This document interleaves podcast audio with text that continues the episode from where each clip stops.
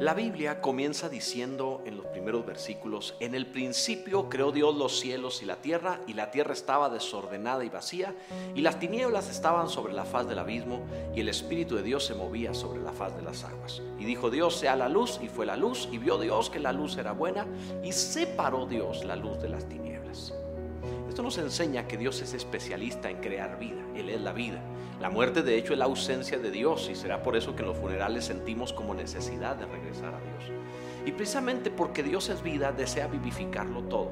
Sin embargo, valora tanto el vivir verdaderamente que solo vivifica aquello que está en orden.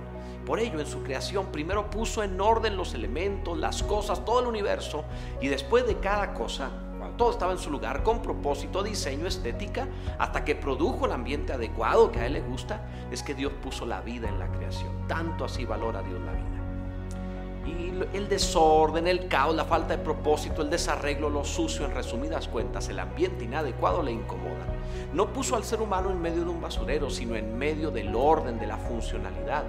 Y a eso se debe que nos sentimos incómodos en el desorden y vacíos cuando no sabemos para qué estamos en este mundo. Incluso producimos basura y desechos que resultan tóxicos y perjudiciales para nuestra propia salud. Dios no es así, ni desea que seamos así. Él no hace basura, todo lo vuelve a utilizar. De manera que si quieres una vida que valga la pena, vida de verdad, felicidad auténtica, ordena todos los aspectos de tu vivir. Religiosamente llamamos santidad a las separaciones que hacemos según conceptos morales y que debemos tener, no lo niego, pero la santidad que atrae a Dios va más allá de esto.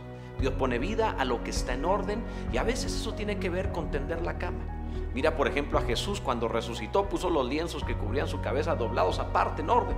Estaba tan acostumbrado a limpiar su cuarto y tender su cama que lo hizo aún en su tumba. Yo no sé tú, pero yo no sé si tuviera ganas de arreglar la habitación si despierto en el cementerio. Jesús es la vida y también es el orden.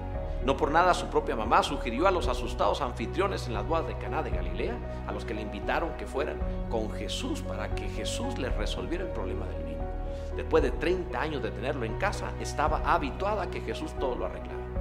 Para una vida mejor, pon tus asuntos en orden. Separa lo bueno de lo malo, lo mejor de lo inferior, la luz de las tinieblas, los malos hábitos de tus costumbres, lo vacío de lo que tiene sentido, lo que pertenece arriba de las cosas de abajo, lo que es vivir de lo que no es vida verdadera.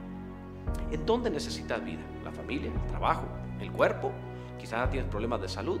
Entonces, probablemente necesitas ordenar y santificar o separar. En cuanto Dios vea orden, se sentirá atraído a bendecir y a derramar allí la virtud que lo caracteriza, la vida.